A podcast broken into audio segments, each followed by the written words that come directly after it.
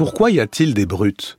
Dans l'expérience ordinaire, depuis la toute petite enfance, et par exemple dans le bac à sable ou dans la cour de récréation, nous avons toujours l'expérience de l'irruption des êtres humains qui font un usage de la violence, un usage brut de la violence brutale. Et ce terme brut, brutalité, hante l'expérience humaine comme l'expérience de la force nue qui ne se part d'aucun attribut, d'aucun prestige, d'aucun discours, qui est la force absolue utilisée par des humains qui pourtant devrait se servir de la parole, car l'opposition entre force et justice, c'est toujours aussi l'opposition entre la violence nue et le discours qui vient fonder au contraire des inégalités ou fonder un partage sur un accord, sur un accord discuté, sur la discussion. La brute, c'est donc l'être humain en tant qu'il ne fait pas usage du langage, mais simplement de la force pour bousculer les autres et assurer un pouvoir sur un pur rapport de violence, sur un pur rapport de force. C'est un terme qui, la l'avantage, au fond, quand même, de ne pas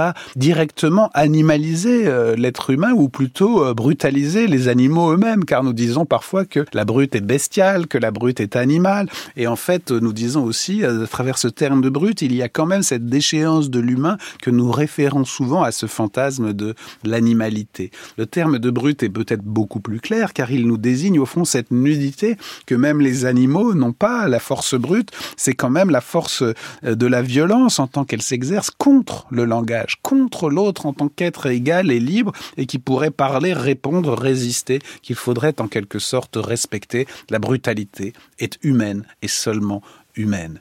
En anglais, il y a un terme difficile à traduire, mais qui s'applique euh, notamment à un ancien président des États-Unis qui cherche à le redevenir, un terme dont on retrouve aussi la qualité de la cour de récréation. C'est difficile à traduire, c'est le terme bully, B-U-2-L-Y, bullying. Bien sûr, ça vient aussi du taureau. Là aussi, il y a cette image de l'animalité. Mais celui qui fait du bullying, c'est celui qui, dans la cour de récréation, eh bien, tape sur les petits, euh, agresse les êtres plus faibles que lui et se sert de cette violence pour s'imposer.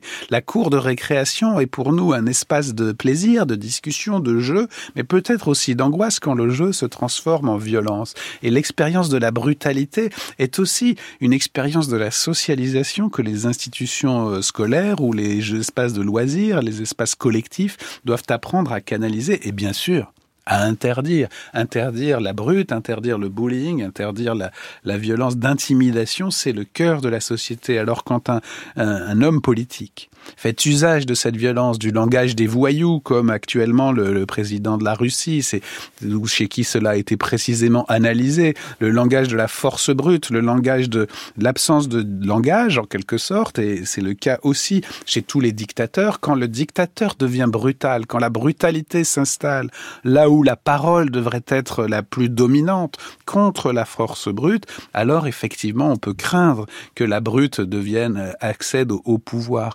La brute a toujours été la hantise de la philosophie politique. C'est celui dont la force est grande mais dont le discours ne justifie jamais l'usage. C'est celui de la violence qui, en effet, commence avec la petite enfance. Nous savons qu'il y a cette possibilité d'être brutalisé parmi les êtres humains, la possibilité que la faiblesse devienne une soumission, que la faiblesse qui devrait être soutenue soit au contraire quelque chose que l'on écrase. Pourquoi y a-t-il des brutes? Il y a des brutes parce que la force fait partie de la vie humaine, mais aussi parce que la justice doit s'y opposer.